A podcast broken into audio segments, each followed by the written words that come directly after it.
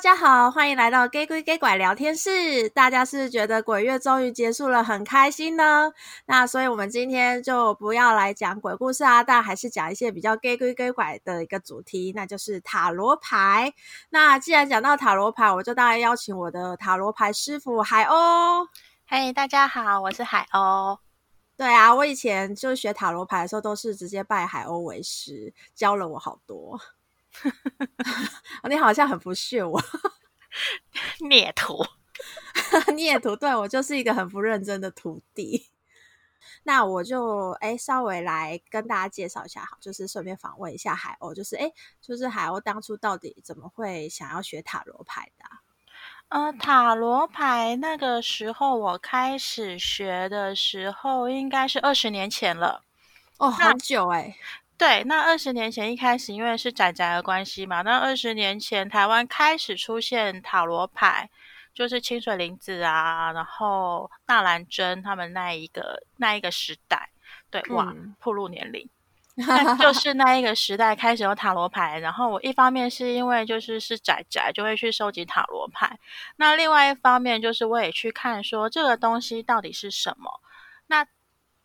一开始就是其实资讯还没有那么多，然后是后来当年的元尊文化先出了第一本台湾比较专业的塔罗牌的书，就是那一本传说中的黄皮书，那个其实你已经很塔罗了。嗯、然后还有就是一些开心老师啊，然后塔罗葵花宝典这样子的，开始有比较系统性的书出来之后就。都买回来看看看看看，然后就学会了。哦，所以你基本上都是靠书自学嘛？哎，对，靠书自学。因为我就是刚才有讲，我其实接触的时候是二十年前就开始陆陆续续接触，那个时候其实没有那么多老师在教，嗯、然后你就是看中文的资料看不够，你要自己去看英文的资料，它英文资料会丰富很多。嗯嗯，了解。就海鸥真的是就就是就。学问的钻研上来说，真的是比我认真的非常多，因为我就是一个伸手牌的一个徒弟。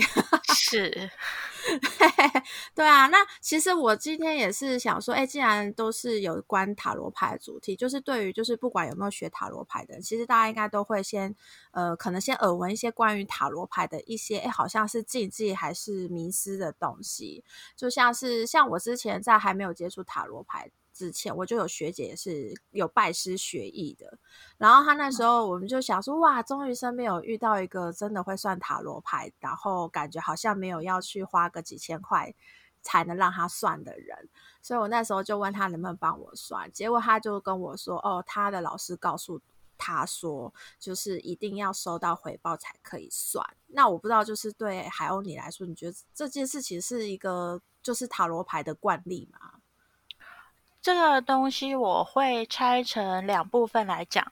首先，我自己是不吃这一套的，嗯，这是第一件事情。那但是的确有这样子的说法。那这个说法我在台湾的塔罗圈比较常听到。那我后来有就是用英文去搜寻相关的一些讨论。那还蛮特别的是。台湾这边，因为塔罗牌有跟一些比较灵性的圈子结合，那扯到灵性圈的话，他们其实就有一票人的说法是，哦，它是一个能量的传递的部分。啊，你说像牌灵这种吗？不到牌灵，它就是一个 energy，它就是其实消耗能量这样。对，然后所以它就是它必须不能是单方面的，我。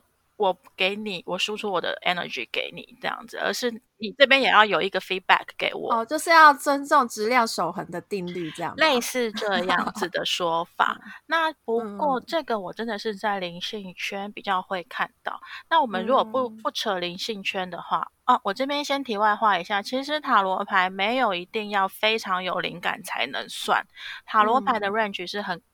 是很宽广的，尤其你如果是韦特牌的话，你不用有太多的什么灵感什么的，你也可以开始算塔罗牌。你当然，你今天如果要挑战那个托特牌的话，你可能就是那又是另外一回事。但是有些牌的门槛是比较低的，嗯、那所以说你如果没有要去就是跟灵性在一块结合的话。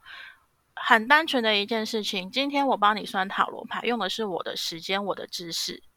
嗯，那我的确是，就是 I deserve 去拿我我值我值得一个回报这样子。嗯嗯。对了解，所以其实只是一个算是大家互相交换的一个概念啦，也不并不是说是好像哦没有回报的话会遭受到报应这种这么可 怕的结果。不会，就是然后走在路上被雷劈吗？对，就是因为像之前可能有些算命先不是都会说，哎，他因为知道很多的那个天。哎，那叫什么？天机不可泄露。对，所以他就是生命上面，可能比如说他可能就会有一些毒，就是一些部位是残残废的啊那种，来作为一个交换。对，那这个东西我们就要去讲到说，其实塔罗占卜它跟传统我们东方接触到的算命其实是不一样的概念。哦，你刚才说的那一个，我们是说，我记得是。一个是残，一个是穷，一个是孤独，就是它会有这三个。那它就是属于一个你看破天机，而且你泄露天机的一个，算是惩罚。嗯、那那是建立在说，我们认为人的命运是有冥冥之中有一个天注定，然后是有一个东西在运行。嗯、但是塔罗牌的话，它比较不是这样子的。不是比较不是这样子的一个思路，嗯，塔罗牌它我我个人很喜欢用的一个形容词是，它是十字路口的占卜法，什么意思呢？哦、我今天站在一个十字路口，它是一我有一个问题，那、嗯、你如果问的问题是，那我现在站在十字路口，我的未来会怎样？这样子的牌是出不来的，嗯嗯，你的问题必须是我现在站在一个十字路口。我如果直直往前走会怎么样？我如果左转会怎么样？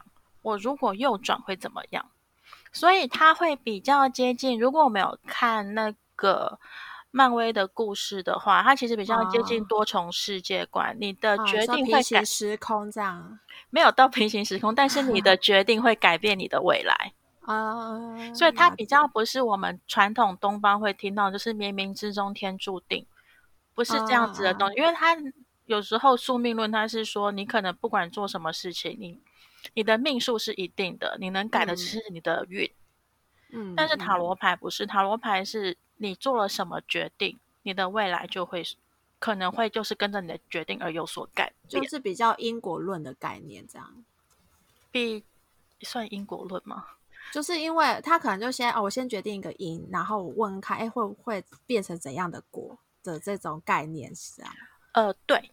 比较类似这样子的，uh -huh. 所以他他不会有真的所谓的看破天机这件事情，因为怎么做决定是那一个人去做的决定啊，那你只是帮他看说你做了这个决定会有什么样的情况。嗯，了解。对啊，然后我之前也是也是我没有在学塔罗之前，嗯。然后我们小时候小学的时候，就是那个阵子很流行清水林子的塔罗牌。对对，然后我再买回来的时候，我同学们都纷纷跟我说：“你一定要把牌收好哦，不然你乱收的话，可能会被牌诅咒。然后里面的那个就是牌的那个神灵会生气，这样子。”对，所以我我其实我到现在我有点害怕，就即便我已经。就是可能有海鸥当师傅了，然后我也看过书了，就没有人跟我们讲这件事情。对，可是我还是默默的很想，就是再确定一下，说是不是牌真的没有办法乱收？如果乱收，是不是他会生气，或者他来诅咒我这样？你那是养小鬼吧？对对，就有点这种概念，所以就很害怕啊。啊，好，我必须先说，的确是有牌灵这样子的一个说法。那、嗯、呃。它是其中一个说法，而不是整个我们说算塔罗的人都都认为有牌灵的存在。嗯嗯，了解。对他，因为我也是很认真去用，也是一样，我用英文关键字去搜寻，其实是没有类似的讨论的。哦。那我们必须要去讲一件事情，呃，所谓的就是这种。八百万神的概念，其实是还是普遍存在于包含台湾这种道教体系，然后可能是日本的神教，嗯、但是其实像西方，他们并不一定有这种，就是他们其实比较偏是单一神的。那在一个单一神的宗教体系下，他怎么会认为塔罗牌会有灵呢？嗯嗯，理解。所以其实并没有所谓的呃会有诅咒这件事情。比较会有的一个说法是，其实我们在算牌的时候，多多少少它会有磁场或是能量的流动。嗯、那你不要把它放在会阻碍你磁场，或者是会阻碍它就是能量不好的地方。嗯、它其实比较偏向是就是。呃，磁场乱了，或者是你要把磁场净化这方面，它比较不会真的是有一个，嗯、我们说有一个意识，有一个什么。那当然，这是我个人信奉的这一个，我还是有听过，就是有牌灵的说法，那只是我没有接触这一块。嗯嗯，了解。那如果我今天，比如说我就要封牌了，然后我不想算了的时候，我到底该怎么处理我现在手上的这副牌呢？你就丢掉它，就是直接也不用烧掉，也不用一个仪式这样吗？不用，不用。呃，我我自己没有丢过塔罗牌，我就是放在、嗯、放在旧家这样子。呃、我就是，可是终究会有一天是需要处理掉它的话的。没有啊，你就是丢掉啊，你就是丢掉。我们今天只有说，我们今天只有说在算的时候发现，哎呀，它好像。不太鸟我了，我不太怎么，我不太知道要怎么去形容，算不动，就是就是没办法解读它这样子嘛。对对对，就是就是好像天线没有那么没有那么好接，就那突然看不太懂了这样。我们会去做净化，嗯、就是用水晶、用海盐、用鼠尾草，然后有一个比较最终极，但是我觉得在都市很难办到，就是你把它埋回地底。啊，因为这有点困难。对，就是我那个时候很认真的想，我现在是要埋在那个行道树底下嘛？对，但是，是公园，然后就半夜在那边挖土，然后这里超像超像有时空胶囊，就好一点是时空胶囊，坏一点可能是埋什么其他犯罪的，被警察抓走。对啊，这个有点可怕。那到底可不可以接受别人的二手牌呢？可不可以接收别人的二手牌？我自己没有这么做过，但是我相信，如果你好好的消磁的话，应该没有不行。哦、呃，就是他还是没有，因为他就是你是算算是那个牌，并没有什么呃所属谁的这个概念。牌是工具，嗯，所以真正会不会解读的，还是看自己的灵感这样子。他。对我来说，会比较接近我们今天去庙里面拔杯的那一个杯。哦，我懂你的意思。它是工具。嗯，那我是不清楚庙他们有没有在就是交接二手的，二手的，哦、好像有点 没听说。对，那但是他其实不要把它太去。我反而认为，随便把任何东西，也不包含塔罗牌，随便把任何东西拟人化、有意识化，反而是比较危险的一件事。嗯，就反而可能本来没有，就都变成真的有了，这样吗？不建议啦，不建议。嗯嗯，了解。那我们其实有看到很多就是塔罗的老师啊，嗯、他们有时候不是真的只有牌而已，有时候像我有遇过，就是用水晶球，或者是用一些很像那个吊饰的。摆坠吧，对对对，那个东西，你是不是有这些道具，真的会让他的一个塔罗牌的解读会更加准确呢？嗯，当然，那这个就是每一个人，每一个人他的做法不一样。像其实我还知道有一些就是真的。真的有在帮大家算的老师，他是、嗯、他会兼学一些面相学，或者是兼看一些八字。哦、那一部分是这样，嗯、其实你完全靠塔罗牌解读是很累的，嗯，是非常累的一件事情。所以，嗯、我如果今天我真的是要在街头上占卜的话，我全部都纯靠塔罗，然后用用这样意念去占卜。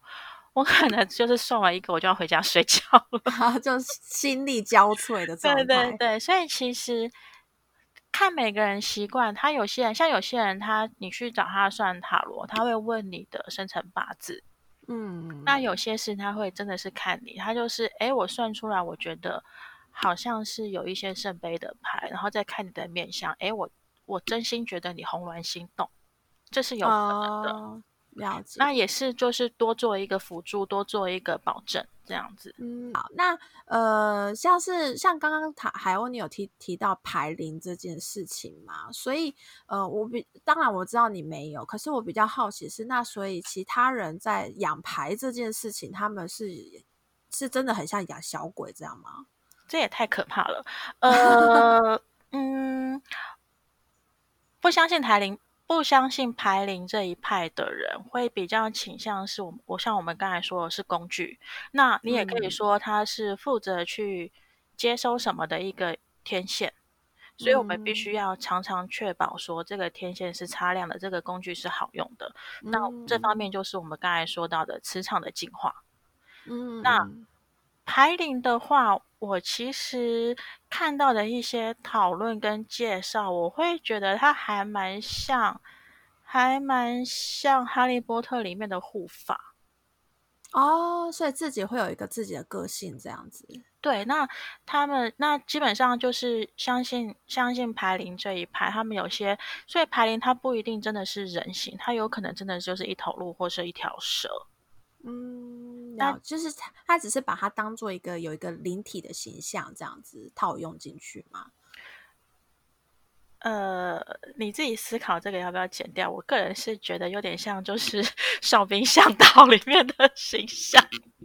哦，就是一个万能 万能的金手。哦哦，你哦，我懂你的意思，有有点像这个是可以讲的吗？哨兵向导。或是呃，可能有大部分的人听不，我的频道的人大部分的人听不懂，是有点像那个应该叫什么？JoJo 里面的替身吧？哦，这也是个听不懂的吗？呃，就有点，我应该想说，就是像那个日本神神道教里面，不是会有安倍晴明会有一个那个式神还是什么？哦，式神的概念这样子，不不，不太像哦，不太像哦，哦这个就扯远了，这会扯到日本神道。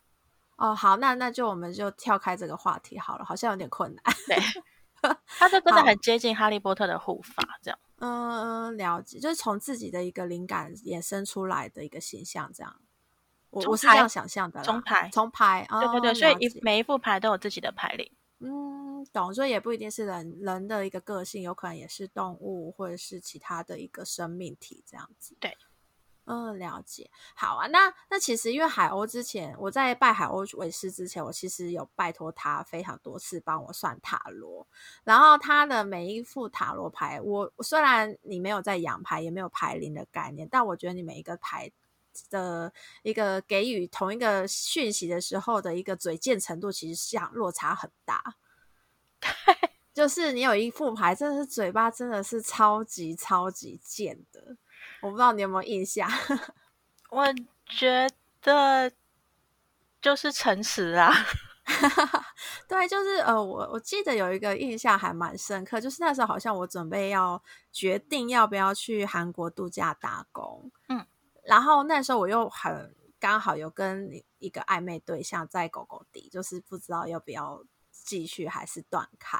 然后我记得那时候好像我是先算感情，然后就跟我说啊，这个人不 OK，然后我要先先学会自己独处什么的，嗯，然后再到我去算那个韩国度假打工是不是一个正确决定的时候，结果那张你那副牌又告诉我，就是告诉我就说，我不就告诉你说你要自己一个人独处了吗？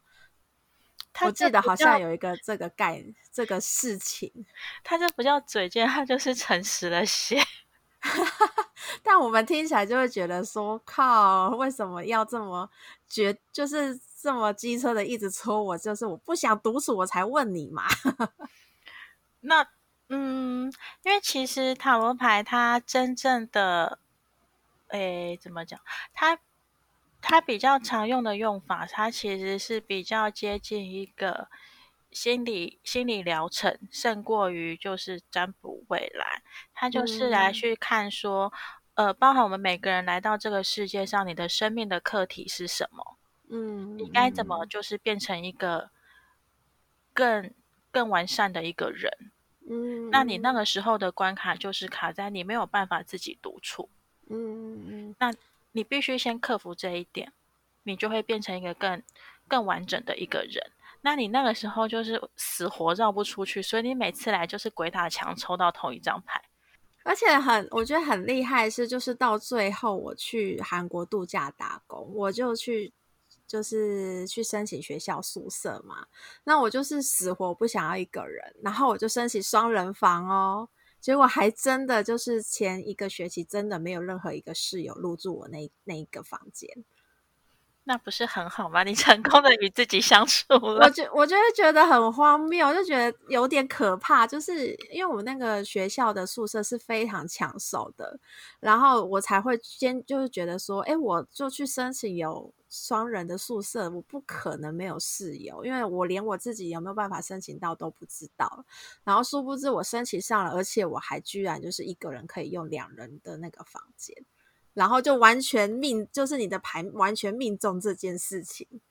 可是还有一次是我算你没有办法出国，然后你跟我说你下个月就要出差。哦，对对对，最近啊，这是去年底发生的事情吧？对对，然后你就跟我说绝对不可能出国，我还跟你说，可是我下个月就还有安排要出去，好像要出差还是什么，然后结果就遇到疫情。完全出不去，是不是完全出不去？我真的就觉得太可怕了。你的牌，我就斩鸡头跟你发誓，你飞不出去。对，我那时候还想说，好好好说我出不去，老娘下礼拜立刻买一张机票，总出得去吧。殊不知就，就哎，疫情你还真买不到机票。那你之前就是帮人算牌，有什么其他有趣的事情吗？你有印象的？嗯，其实。塔罗占卜很有趣的一件事情是，每个人的算的习惯不一样。嗯，那我的习惯其实不能代表其他人，但我自己很喜欢的一件事情是，我是连洗牌到抽牌，全部都由对方来用，我不碰牌，我只负，我只是个翻译机。嗯嗯，所以实际上跟牌沟通的人。是来问问题的人，嗯，那当然他会比较考比较考验对方是不是专心，因为他如果一分心牌就会没有办法解读。但是如果这个人够专心的话，这样会很准，因为他他不用跟我他不用跟我讨论所有的沟通，你把你的想法转换成语言，然后我听了再把它转换成想法。这都会有某种程度的失真，嗯，语言这件事本身是失真的，然后到我这边，我再把它转化，它都是一步一步的，就是落实掉他真正想，它真正原本的样貌。那塔罗占卜的一个很、嗯、很大的优点是，你对着牌，你是不用用语言去讲话的。我自己都会鼓励大家用影像的方式，你去想象一个画面。嗯，会比你把这些东西画成语言、画成文字还要还要方便。嗯，那最准的就是我大概遇过两次、三次，是我自己不会主动，但是我大概遇过两次到三次，是有人跟我说，他可不可以完全不要跟我讲问题？哦。他就直接算出来这样，他就直接抽牌。我说可以，嗯，但是你要跟牌讲清楚，嗯，然后你一定要专心，因为我没有办法帮你分析，嗯，我没有办法在前段就帮你分析你问题要怎么问，嗯，全部靠你自己，嗯，那最后结果出来是很，他有觉得很准确吗？嗯，他。嗯，我记得有一次是对方就什么都不说，然后是那种看起来很很靓丽、很意气风发的一个女生，嗯，然后他就说他他要来算东西。其实我第一个反应是，你是不是想要升官还是宫斗？因为她是看起来很很强势、很很女强人的一个女孩子。嗯，然后我也没有想，我就我就先算，结果我一算之后，我就牌翻开，我就吓一跳，我就觉得说，你最近是发生什么事？为什么你会那么难过？”哦，然后他就哗一声，然后眼泪就整个开始开始狂哭。就你有讲中他的心事这样子，然后我就觉得救命，怎么办？啊，有点尴尬。救命，怎么办？我是说了什么？然后他后来，然后后来他就叫我继续解，然后我就慢慢慢慢慢慢解，然后才发现说，哦，他有，他有，他因为他在外面是很强势的一些人，所以一个人，嗯、所以他吃亏，他吃暗亏，他没有办法跟别人讲。嗯，他甚至跑来找他不认识的一个占卜师，他也说不出口。嗯，所以他才说他可不可以什么都不讲，我然后直接算。哦，然后结果，因为他可能就是他本来就是一个够专注的人，抽来的牌就很清晰。那我就直接跟他讲，嗯、那我也就是很坦白跟他讲，呃，就是不会有好结果。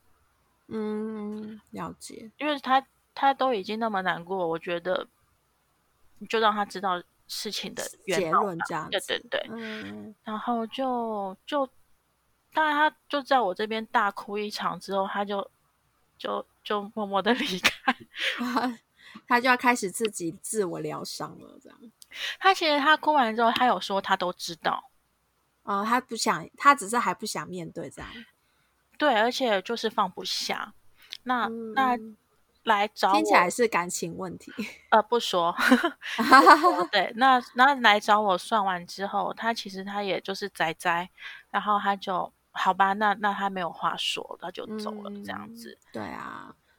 那那我想问一下，就是塔罗牌的结果到底是不是一个绝对值？不是，刚才也说了，你的所作所为都会决定你的未来。嗯、换句话说，你今天决。假设你今天就决定说我要来考 A 学校，嗯，然后你来抽牌，嗯，你如果后来中间你换志愿了还是什么，嗯，那你再依照你之前的抽牌的结果，它就不会准，嗯，或者是我们最常遇到的就是，呃，我之前遇过一个差点跟对方，就是对方差点没有要付钱，因为他跑来找我算说他期末考，他期末能不能 pass。这么无聊的问题，然后我那个时候抽牌的结的答案就是，你从现在开始努力就不会。对啊，这不是很容很容易就得到答案吗？那他就觉得我在讲干话，但是我就觉得说，小姐现在还没有期中考，你不是应该努力一下吗？那你才就是连期中考都还没有，你就跑来问我你期末会不会要 pass？那如果我跟你说会，你就不念书了呢？对啊。那这就是一个很明显的例子，塔罗牌的未来是会改变的。我你现在来算的是根据你目前的心境，嗯，根据你目前的状态下去算，的结果。嗯，但是如果说你走一走，你忽然决定你要右转，那它就不可能是同一副牌的结果。嗯嗯，理解。我记得好像紫皮书还是你有跟我说，就是遇到就是对方。算牌的想要算牌的人，然后问健康的问题，其实基本上是尽量要拒绝回答的，因为健康的东西只建议还是直接去看医生比较快。第一是建议直接去看医生，第二是，呃，我坦白讲，我想大部分的占卜师不愿意算健康的原因都是怕被打。啊、呃，因为如果算的结果不好的话，真的很难解释这这个。大部分的都只愿意跟你说你之前是不是怎样怎样。嗯，那其实坦白讲，哎，天哪，我这样可以讲吗？我既然算得出你之前怎样怎样，我怎么可能算不出你未来会不会怎样？哦，只是我不太想去算这个这样子吗？嗯，就是人，这是占卜师个人人身安全问题啊。哦，对，就怕如果讲不好不开心，然后就变自己人身为安全有就是会有疑虑这样。其实，其实，我们自己真的都会怕，比如说算出来就是有小三怎么办？我要讲吗？那像我前一阵子帮人家算，oh. 就是我眼看着这副牌，就是你就是要被裁员了，我也是说不出口啊。嗯，那就应该可以暗示他一下吧，就用各种委婉的方式去讲说，你最近工作上会有非常大的变动，是你现在想都想不到的。但是当、哦、就是俗称的的塔那一张牌吧，不说不说。了解。那我就会用这种方式去跟他讲。但是你现在想不到你会发生什么事。嗯、那但是就是过了一阵子之后，如果应验了，请你记得我接下来跟你讲的话，然后就不啦不啦不啦不啦这样子。了解。然后那一次后来对方就是好像两个礼拜后，就是又汇了一次钱给我。哦，他觉得你真的有说准，这样就就是说谢谢，对，就是来谢谢说你有说中这样子。嗯，了解。哎，那我想问一下，就是到底塔罗牌的这个结果啊，嗯，效力可以到多久？呃，塔罗牌的这个结果，它它很难给你一个很明确的说，一定是多久以内？为什么？因为我不知道你什么时候会改变心意。嗯嗯嗯，你的未来会随着你的行动跟心意所改变，这是第一。第二是世界，尤其是现在的世界变动太快。就像我年底可以跟你算说你飞不出去，嗯，那但是如果你是就是更早，去年年底我算得出来。如果你是去年年初找我，我算得到明年大家都飞不出去吗？我不知道。嗯，那这是属于就是全世界的一个很大的变动，这个就不好说。嗯、那我自己来讲的话，除非说你最近真的是状况特别的，就是周遭环境特别不稳定，不然我通常都会抓两周到两个月内会是最准的。嗯，那同一个问题倒改，就是我比如说我很不信邪，就是我今天问了一个问题 A。然后我觉得那个答案不是我想要的，那我大概可以过多久再问一次，有没有翻牌的机会？我通常都会被委婉的拒绝。呃，就不管多久都不要再问同样的问题。也不是，如果你心态走不出来的话，你怎么翻都没有用。嗯、呃，就跟我刚刚那个韩国度假打工的事件一样，这样子。就是你不管你问的问题，就是你觉得你已经换了一个问题，但就是没有啊，因为核心是同一件事。哦，重点并不是在于同一个问题能多久问，而是自己的心态有没有变化之后才再来问一次，这样吗？对，嗯，那为什么会有些老师是可以算到流年，就是我一整年的运势，每一个哦，我我有遇到一个老师很厉害，他每个月都还可以告诉你你的这个月会发生什么事情，这样。有，其实其实还是有，有一个塔罗大师，他有。呃，好像是英国人还是哪里忘记了。他其实也是有在教你怎么看流年，怎么看，甚至当像你说的，就是算到月是有的。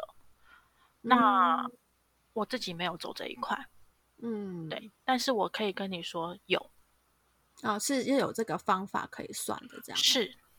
哦，了解。他他那个的话，等于是我们说。呃，我们说塔罗，呃，西方的三大神秘学，一个是塔罗牌，一个是星座，另外一个就是数字学。数字学算是台湾这边比较少碰到的。嗯、那刚才也有讲到，其实塔罗牌有，现在应该有绝对超过百种，看有没有近千种的塔罗牌。每一副塔罗牌，它的它的背景、它的元素都不一样。有些塔罗牌就是很单纯的。就是占卜而已，但是有一些它会结合星座，有一些会结合数字学。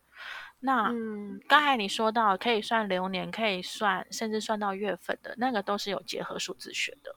嗯，就它其实是有结合别的学学问，就跟你刚刚前面讲的，如果都只单看塔罗牌的话，其实是有一些事情是做不到的，这样吗？没有那么准。嗯，因为塔罗牌它就是刚才说，它其实只要你心境变了，只要你的行为变了，或者是你的外在环境变了，那它的未来就会跟着改变。所以你如果想要更像比如说流年这样子，可以一个一个算下去的，你就是要靠其他的神秘学去辅助它。嗯，了解。好啊，那我们其实就是节目也差不多到了尾声了，就也想请教一下海鸥，就是你觉得在来找你来算牌之前，有没有哪一种心态是最好自己先建立好的？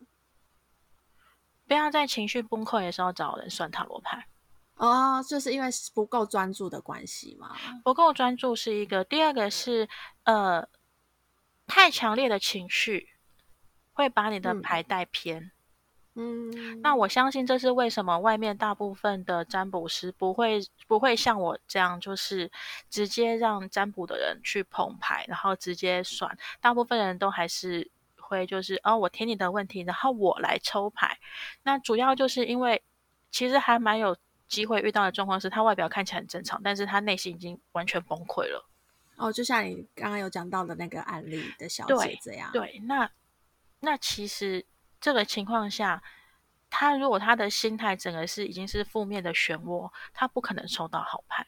嗯，他不太可能说，我这个人已经就是荡到谷底了，然后但是我抽到一线希望，不是没有这个机会，嗯、而是你的牌，你的强烈的情绪会把你的台牌带偏，这样子算出来的结果不会好。嗯嗯，了解。我现在就是超级超级超级讨厌我主管。那我来抽这副牌，嗯，我跟我的主管就不会有好，不会有好，就改善的空间。如果我就是带着怒气来抽，就是没有，就是不够客观了，应该对。所以来去占卜的时候，不管你现在就是多么的心急如焚，你就是静下来，你一定要等你的心态，就是不要那么的急躁，平静一点，再去再去算才会准。嗯。不然就变成是情绪的表达而已，这样吗？对，你的牌会被带偏。嗯，了解。好哇，那真的今天很感谢海鸥，就我师傅帮我们分享了这么多关于塔罗牌的迷思的解惑也好，或是他对过往的一些呃算牌的趣事，还有就是只告诉我们怎么一个，诶，如果要找人算牌的话，应该必备的一些心态上的调整。那我们就是下次也希望还是有机会可以找到海鸥来跟我们聊更多塔罗相关的事情喽。好啊，好啊，没问题。好啊，那今天的节目就到这边了，大家拜拜，拜拜。